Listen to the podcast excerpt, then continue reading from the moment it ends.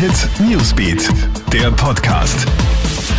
Hey, ich bin Michaela Mayer und das ist ein Update für den Start in den Dienstag. Österreich setzt weiter auf den Impfstoff von AstraZeneca. Gesundheitsminister Rudolf Anschober betont, dass es keinen Beweis für einen Zusammenhang zwischen den AstraZeneca-Impfungen und den aktuell diskutierten gesundheitlichen Vorfällen wie Blutgerinnseln gibt. Daher wird in Österreich weiter mit AstraZeneca geimpft, bis die Europäische Arzneimittelbehörde neue Daten vorlegt. Andere europäische Länder wie Deutschland, Italien, Frankreich, Spanien oder Slowenien haben ja die Impfungen mit AstraZeneca ausgesetzt und warten jetzt auf neue Daten und Untersuchungen.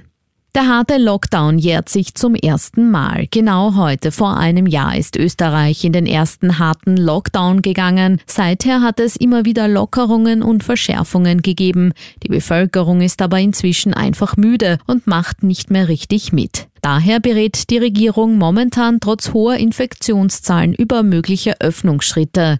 Virologen warnen davor, andere halten kontrollierte Lockerungen aber für längst überfällig.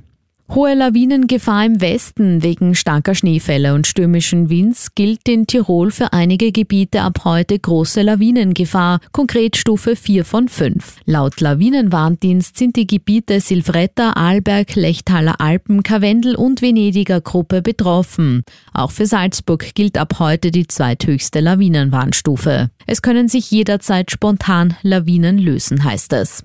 Alle News und Updates gibt's für dich immer im Kronehit Newsbeat und laufend online auf kronehit.at. Kronehit Newsbeat, der Podcast.